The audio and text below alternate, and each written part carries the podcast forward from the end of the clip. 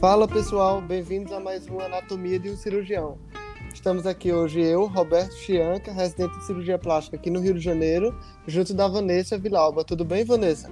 Oi, Roberto. Estamos aqui hoje com uma convidada muito especial, a doutora Monique Maia. Ela é cirurgiã plástica e mora em Washington, D.C. Ela fez a residência de cirurgia plástica em New York, no Lenox Hill Hospital e no Manhattan A&E. E fez um fellowship de cirurgia plástica estética em Harvard Medical School em Boston.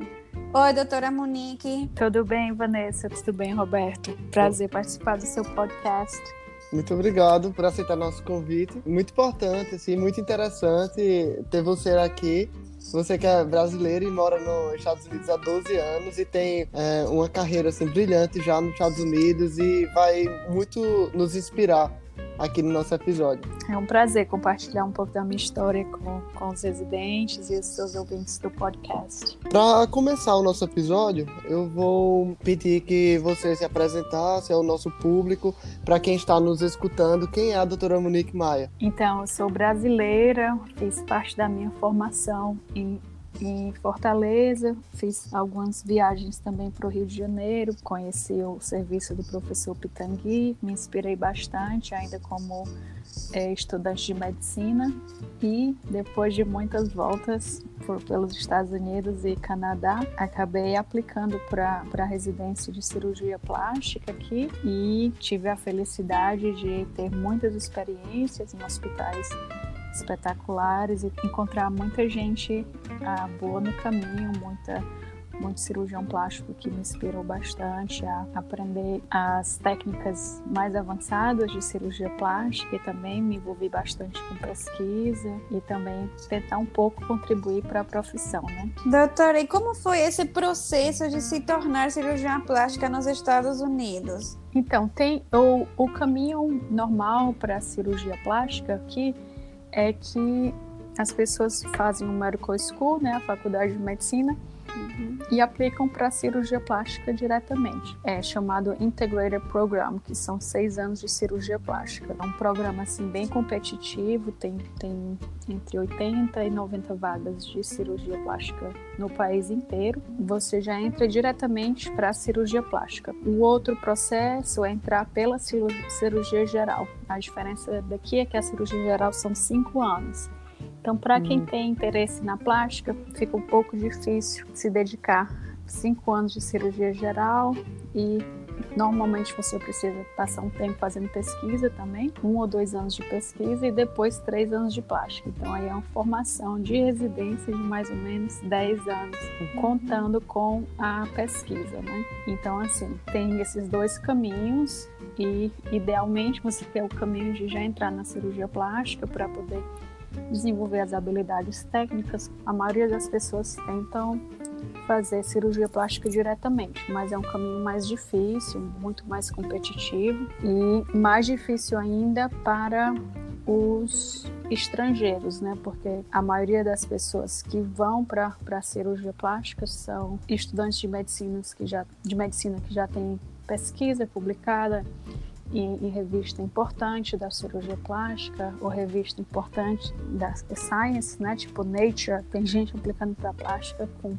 com publicação importante para uhum. medicina e também com então assim você está competindo com, com os melhores estudantes de medicina do, de medicina do país então, é, é, um, é um caminho um pouco difícil, mas não é impossível. Ah, tem muito é, estrangeiro entrando. Não, não tem muito, existe alguns sim, estrangeiros sim. entrando é, a cada ano. Não tenho conhecimento dos últimos números, mas na época que eu apliquei, há um tempo atrás, ah, se era 80, 90 vagas no país, um, dois, no máximo três estrangeiros é, conseguiam uma das vagas na plástica. Igualmente como no Brasil, né, cada hospital ou universidade só tem uma ou duas vagas, alguns são três ou quatro, mas, mas é um processo bem competitivo. Então, assim, o caminho normal dos estrangeiros é fazer ou cirurgia geral ou pesquisa antes de aplicar para plástica. Então foi esse o meu caminho, fazer um pouco de research e depois aplicar pelo processo da cirurgia geral. O processo da cirurgia geral tem um tipo que chama preliminary year, que você pode ficar só um ano na cirurgia geral e depois aplicar de novo para plástica. Foi isso que eu fiz. Então, no segundo ano, eu já entrei na plástica. Hum. Entendeu? É, você fez a faculdade aqui no Brasil, mas você, quando estava na faculdade, no, na Universidade Federal do Ceará, você já pensava, ah, eu quero morar no, nos Estados Unidos? Como é que foi esse processo de escolher ir para os Estados Unidos? Na verdade, assim, eu, eu não tinha um plano de, de vir para cá. Eu tinha um plano de conhecer outros lugares, outros centros. Eu tive uma a sorte de, de escolher cirurgia, especialmente cirurgia plástica, quando eu ainda era estudante de medicina. Comecei a me envolver com pesquisa em microcirurgia, ainda na faculdade, e fiquei apaixonada, fiquei achei fascinante o processo de retalho microcirúrgico, fazer reconstrução é, em Fortaleza, eu conheci um cirurgião que fazia reconstrução de face, é, depois de câncer, de fazer reconstrução de mandíbula, reconstrução de é, língua com retalho microcirúrgico. Então, na época, a gente não tinha o, a microcirurgia de reconstrução de mama. Então, foi o meu interesse de ir para outros centros fora do Brasil e aprender ainda como estudante, a reconstrução de mama microcirúrgica. Então, eu fui para o Canadá para aprender o DIP Flap. Ah, passei seis semanas lá no Canadá e no final do meu período lá, eles me perguntaram se eu queria fazer a residência lá. Então, eu fiquei super empolgada, né, de, de participar do processo e e, e, fazer residência no centro de Winnipeg, no Canadá. Não mal sabia uhum. o que o processo seria tão difícil, né? Mas é, foi o primeiro passo para poder ver o, quais eram os outros tipos de cirurgia e técnicas cirúrgicas que estavam sendo desenvolvidas fora. Então, isso aí foi o começo. Eu fiz as provas do Canadá, mas se nos Estados Unidos tem 90 vagas, no Canadá só tem 15. Você... Então, assim, é, é muito, muito, muito difícil eles aceitarem um estrangeiro. Sim. Eu fiz intercâmbio em Winnipeg também. Você fez? Que legal. Mas eu tinha Na 16 plástica? anos. Não, não, fiz intercâmbio de inglês mesmo, quando eu tinha 16 anos. Eu fiquei seis meses em Winnipeg. Você pegou o inverno lá? Peguei o inverno. Menos 40 eu, e poucos graus. Eu fui no verão lá, então foi uma uhum. das coisas que me fez pensar em não ir também. Sim. Foi o inverno de menos 45. Isso. É. Por seis anos da minha vida. Foi, eu digo, não, eu tenho que procurar outra alternativa. E... Então, voltei para o Brasil, uhum. me formei, comecei a pensar em ir para os Estados Unidos para passar mais tempo conhecendo outros centros. Então, assim, foi quando eu comecei a fazer os meus rodízios, a, o meu a rodízio de cirurgia geral foi, foi nos Estados Unidos. Então, assim, uhum. boa parte da minha formação na Medical School, na Faculdade de Medicina, foi por aqui. Doutora, é, isso aí é tudo uma novidade para gente, né? Então, eu queria saber o processo de revalidação do. Você tinha o CRM aqui brasileiro e para tirar a ordem médica nos Estados Unidos, você precisou passar por isso? Precisou fazer todas aquelas provas e tudo mais? Sim, como estrangeiro, você aplica, você tem a revalidação do seu diploma como médico, mas não existe a possibilidade de é, praticar a medicina aqui a não ser que você faça residência.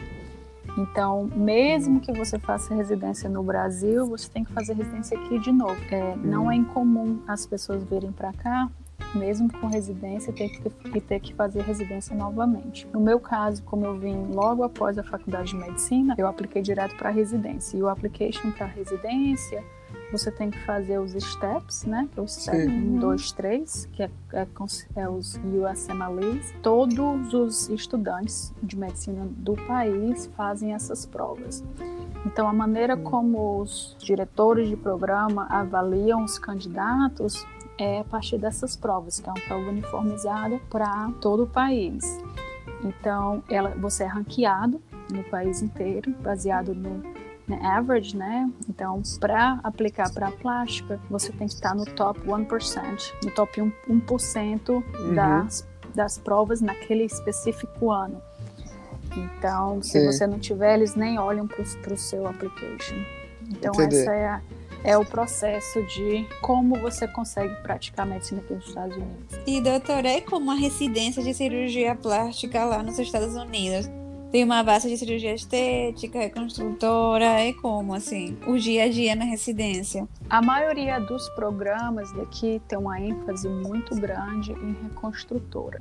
Hum. Alguns programas têm, têm ênfase em cosmética, mas é mais raro. Então, assim, é, para você fazer estética diferente um pouco do Brasil, você tem que buscar essa experiência. Eu tive a sorte que o meu programa ele é tem muito cirurgião estético e quando você tem aquele desejo de aprender mais, você conforme você vai passando os anos, você tem a opção de escolher os casos que você pode participar e você pode fazer mais os casos de estética.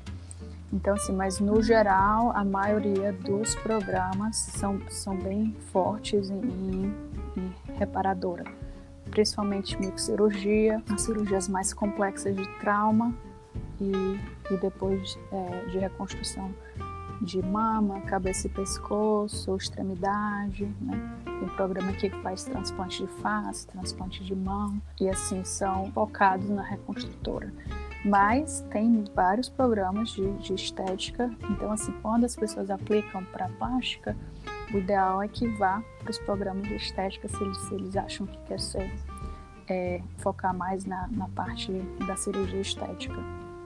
Sim. Uhum. Aí você chegou a fazer o fellowship de cirurgia plástica e estética em Harvard. Como é que foi isso, essa experiência de passar esse período lá? Foi excepcional. Foi o melhor ano da minha, do meu treinamento. Eu sempre tive essa vontade de ir para um programa de excelência é, em outros aspectos que complementariam a minha residência. Né? Eu queria fazer mais rinoplastia, face e essas cirurgias um pouco mais complexas, né? Da cirurgia plástica e também uma oportunidade boa de ficar num, num centro de excelência para poder continuar fazendo pesquisa, publicação, é, escrevendo artigo. A gente agora está. É, eu fui convidada para ser editora de um livro de rejuvenescimento facial e de pescoço e assim continuar nessa nessa busca da excelência de aprender as técnicas novas mais avançadas e continuar, tentar contribuir um pouco, um pouco para a profissão uhum. e estar tá sempre no cutting edge das, das técnicas uhum. da plástica. Doutora, Harvard tem programa de residência em cirurgia plástica? Tem sim, eles têm dois programas. O, o programa da Harvard Medical School, eles são, tem três hospitais. Na época que eu estava lá, era um programa só para os três hospitais. Não, eles têm dois programas separados. Doutora Monique, e como é que você chegou em Harvard? Então, é interessante. É, quando você sai do Brasil, só existem praticamente três universidades que a gente escuta falar, né? Harvard, Yale e Stanford. A gente nem sabe da existência de UCLA, a UC Davis, todo, todas as UPenn, essas universidades, só quando chega aqui que a gente sabe que elas existem.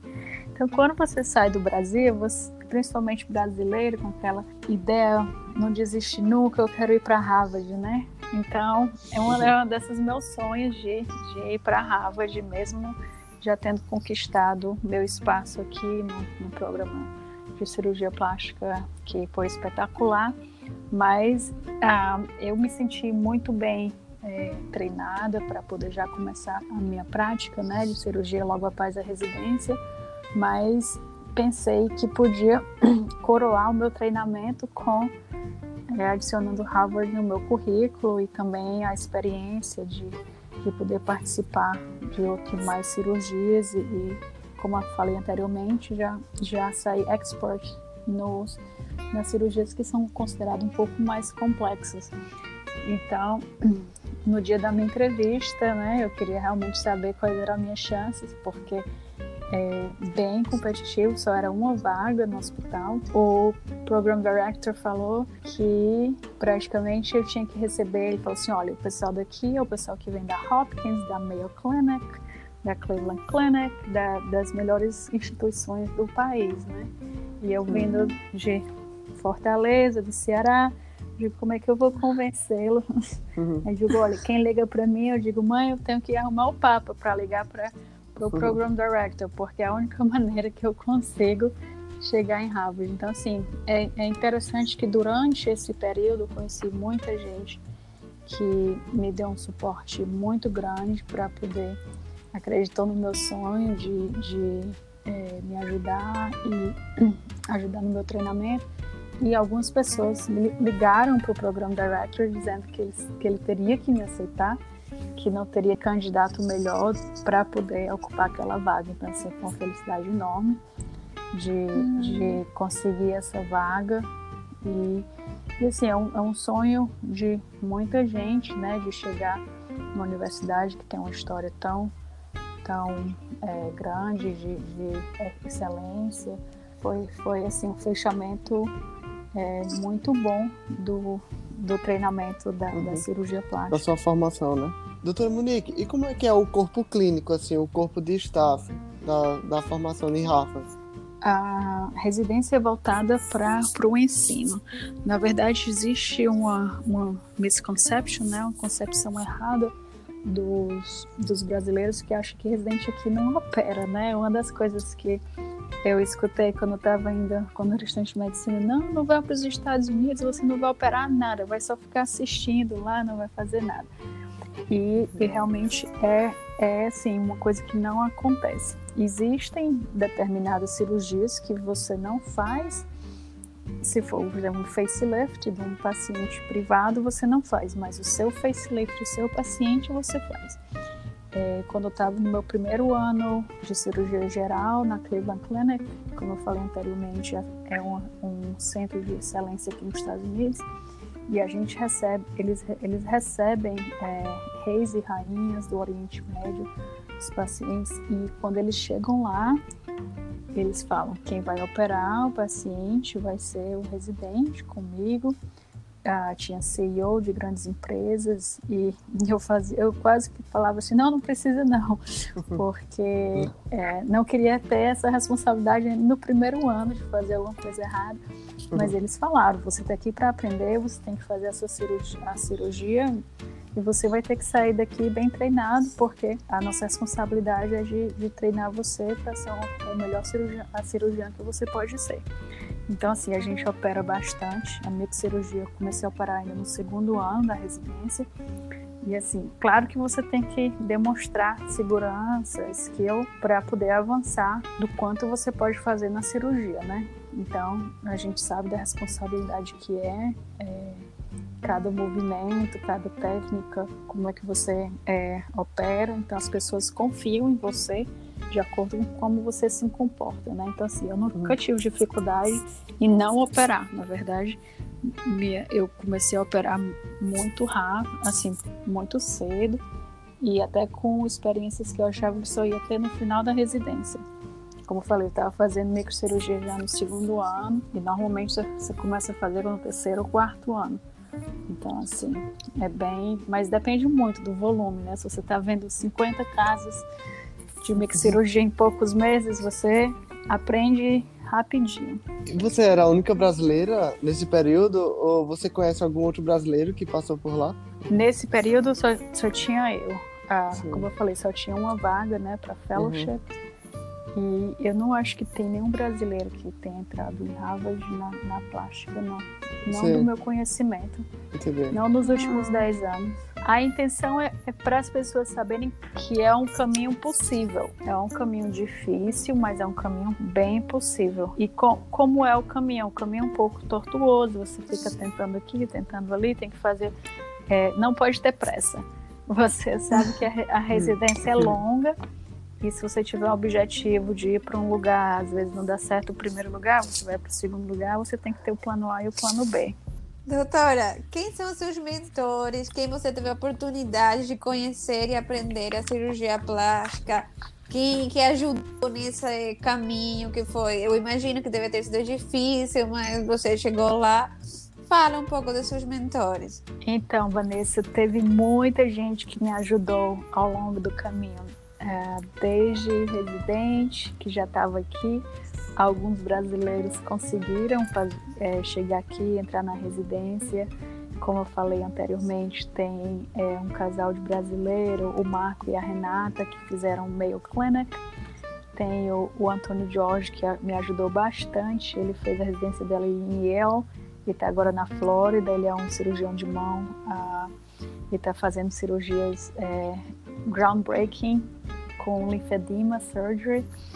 E os, os outros cirurgiões é, vários outros brasileiros que, que fizeram residência aqui me ajudaram bastante no caminho durante o application e ao longo da minha residência conheci pessoas espetaculares, cirurgiões espetaculares. É um pouco inacreditável que quando eu estava na faculdade de medicina eu sempre escutava falar dos grandes nomes da cirurgia plástica, o o Pitangui, né, que foi um que eu passei um tempo com ele na clínica dele. Depois, quando eu fui para Nova York, tive a oportunidade de, de aprender com o Dr. Ashton, com o Dr. Baker, o Dr. Matarazzo, que são pessoas que contribuíram bastante para a especialidade e posso é, carregar essa experiência que foi excepcional por, por bastante tempo e não, eles não são só cirurgiões excepcionais, mas também pessoas excepcionais que me ajudaram bastante a crescer na carreira. E outros bra brasileiros também que, que me inspiraram bastante, Dr. Renato Saltz, tive a oportunidade de conhecer o Dr. Saldanha. Estou é, escrevendo agora um, um, capítulo de livro com o Marcelo e ele faz muito cirurgia de face. Então, assim, várias pessoas ao longo da minha formação é, me ajudaram bastante, me inspiraram e a gente agora contribui é, com artigos e, e, capítulos de livros. Assim, é sempre inspirador conhecer essas pessoas, ver a experiência deles e, e aprender com, com essas experiências de tantos anos. Né? Doutora, e é possível fazer um observership em Harvard? Então, na maioria das, das universidades americanas, existe a possibilidade de fazer, fazer visitação. É, você faz aquela visita, é, você pode procurar um determinado serviço, um determinado cirurgião. Para você fazer um observership em Harvard, o ideal é que você faça durante a sua residência. Porque aqui nos Estados Unidos é muito difícil você entrar no hospital como cirurgião já formado, existe um protocolo bem mais complicado, não é impossível. Quando você é residente, você vai como se fosse estudante. A vantagem é que você pode entrar nos casos no campo cirúrgico, você pode scrub, você pode participar da cirurgia. Quando você vem hum. como cirurgião, você não pode fazer isso, você pode observar. E do mesmo jeito do estudante de medicina. O estudante de medicina pode entrar no campo cirúrgico, pode fazer cirurgia, que foi o que eu fiz quando eu vim fazer minha, meus rodízios aqui. Mas isso varia muito de hospital. O que eu recomendo para quem tem vontade de fazer qualquer tipo de observação aqui é se programar entre seis meses e um ano. Aqui tudo leva tempo para passar pelo, pelos processos, protocolos. O hospital pede todas as suas vacinas, então assim existe a possibilidade em vários hospitais, principalmente os hospitais grandes dos Estados Unidos, você precisa de um sponsor, que é alguém que vá, que fale, o Roberto, a Vanessa vão vir para cá para poder fazer a visitação e e observar as minhas cirurgias. Então, o importante é você selecionar o cirurgião que você quer e a instituição e começar a perguntar. Se você não responde, não receber é, resposta, manda de novo depois de três semanas. Então você está mandando para a pessoa errada, manda para outra pessoa, mas não desista. Porque uma hora você acha alguém que pode te ajudar. Porque eles têm vários tipos de departamento e também é, hoje em dia a gente recebe mais de 100 e-mails por dia. Às vezes o seu e-mail pode ficar perdido no meio de tanto e-mail e não custa nada tentar uma ou duas vezes. Você não vai mandar todo dia, né? Espera umas duas, duas a, espera umas duas a três uhum. semanas e tenta de novo ou, ou tenta com outra pessoa é, no mesmo departamento. Mas no geral, uhum. nas instituições grandes aqui, eles já têm um programa é, de observership.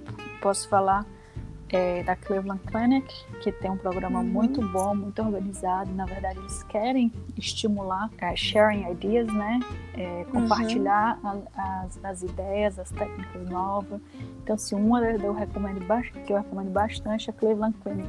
Doutora Monique, e quando você terminou a sua formação como cirurgiã plástica, como é que foi o início da sua carreira? Como foi abrir consultório? É, lotou logo de paciente? Como é que foi? Como é que é essa parte aí nos Estados foi, Unidos? Lotou de paciente do meu sonho, né?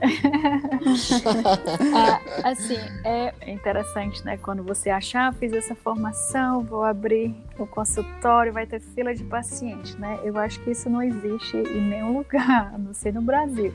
Mas aqui é, as pessoas têm um certo receio de ser operado por, por cirurgião mais novo, né? Com o passar do tempo, o seu nome vai crescendo e as pessoas começam a, a saber né, o, a melhor forma de propaganda do seu trabalho são os seus próprios pacientes, né? Os meus mentores sempre falavam, você opera em um paciente que se transforma em 10. Então, assim, é o que eu vejo, é, vejo na, minha, na minha clínica. Eu, hoje em dia, a gente, o cirurgião plástico, né, tem que ter website, Instagram, revista, jornal. Aqui tem muita gente que faz rádio também. E, e você faz tudo isso, mas o principal meio de propaganda da sua prática é o seu próprio paciente. Então, assim, é, demora um pouco, demora alguns meses para poder a clínica ficar cheia, né? Então, assim, tenho a felicidade agora de, de depois de, é, de alguns anos, uma coisa também que, que facilita bastante para os pacientes que têm mais conhecimento é quando você tira o, a, o seu título de especialista, né? Que normalmente depois de dois anos. Sim. Você faz o seu primeiro ano, aí você coleta todos os casos e manda para o board, né, American Board of Plastic Surgery.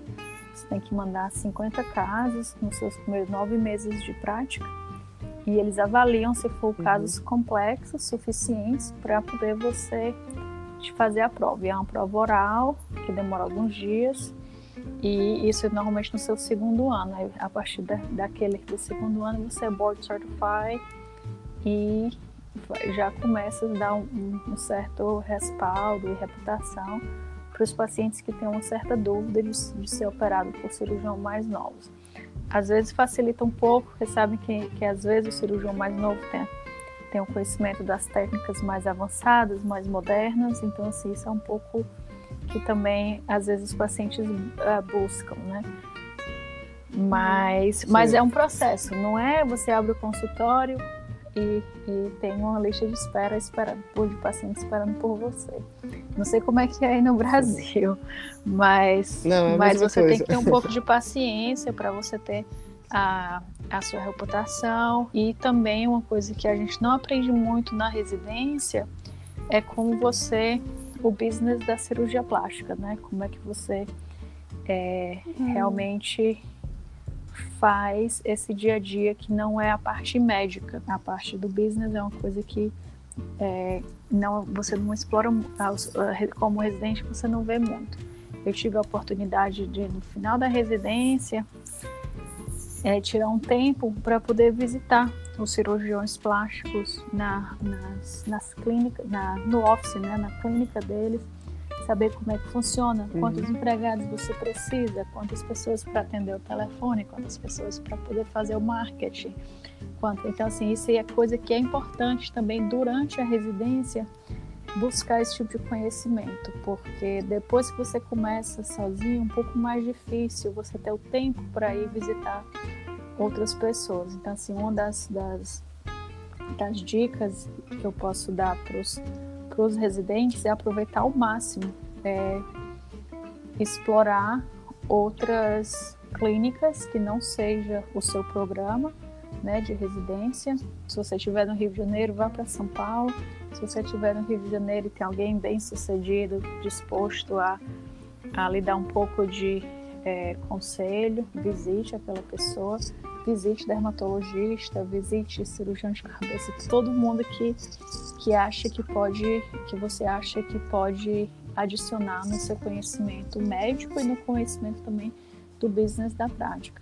Então, assim, eu teve, eu sempre tirava uma ou duas semanas das minhas férias para visitar outros cirurgiões. Em vez de tirar férias para ir passear, eu ia para fazer visita e aprender é, outras coisas. Então, assim, todo conhecimento é bem-vindo. Então, é bom ter esse tipo de, de busca, né? Sempre estar tá buscando é, um conhecimento é, da área, mas também de outras áreas que são áreas afins da cirurgia plástica. Doutora, nós tivemos a oportunidade de conversar com alguns cirurgiões plásticos brasileiros que moram fora do país. Muitos falaram que eh, os pacientes procuravam eles por serem brasileiros. Os pacientes também procuram você por ser uma cirurgiã plástica brasileira? Ah, sim, procuram, principalmente as, as latinas e tem, um, tem, uma, tem sempre comunidade é, grande de brasileiros nas, nas cidades grandes aqui. Né? Quando eu estava em Boston, tinha uma comunidade bem grande, enfermeira brasileira que trabalhava com a gente e, e sempre vinham os, os, brasileiros e os latinos. Ah, uma da, das hum. principais diferenças de, da, da cirurgia plástica americana e, e, brasileira e latina é que eles buscam muito cirurgia para o contorno corporal, né? E, e americano é mais face e mama, né? E também sabendo que, que é, as cirurgias tem muitas técnicas cirúrgicas que foram é, descritas né, por cirurgiões plásticos brasileiros. O doutor Saldanha é um, tive a oportunidade de conhecê-lo e, e admiro bastante o trabalho dele. E vários outros brasileiros, o professor Pitangui, vários outros brasileiros que contribuíram para a cirurgia plástica. Tem, tem brasileiro que também contribui para a cirurgia plástica de face, né? O o Dr. Marcelo Araújo está aí com novas técnicas, é, desenvolvendo novas técnicas. Tem outros cirurgiões é, também bem conhecidos nos últimos anos, décadas, que também desenvolveram bastante técnicas da face. Mas mais interessante é que no Brasil eles não são tão conhecidos, mas eles são conhecidos aqui. Doutora Monique, eu queria lhe perguntar agora, é, não é nenhuma pergunta, eu queria pedir para você dar alguma dica para os residentes que estão finalizando a residência em cirurgia plástica agora e estão iniciando a carreira profissional? O que é que você poderia dar assim para o pessoal que está escutando agora o nosso podcast? Ah, eu acho que uma das principais advice que eu posso dar, né, dica, é que tem um pouco de paciência, que demora mais ou menos seis meses para poder é, você ter um volume de paciente parecido com o que você teve na residência, preze pela excelência do seu trabalho e saiba que você vai bem, ser bem sucedido com se você tiver uma formação boa, acredite na sua formação. Se você acha que tem alguma deficiência na sua formação, busque conhecimento para poder oferecer o melhor para o seu paciente. É, aprendizado da cirurgia plástica nunca acaba as técnicas são, são sempre é, se desenvolvendo, tem pessoas espetaculares é, sempre pensando no, no, que é que pode melhorar no resultado.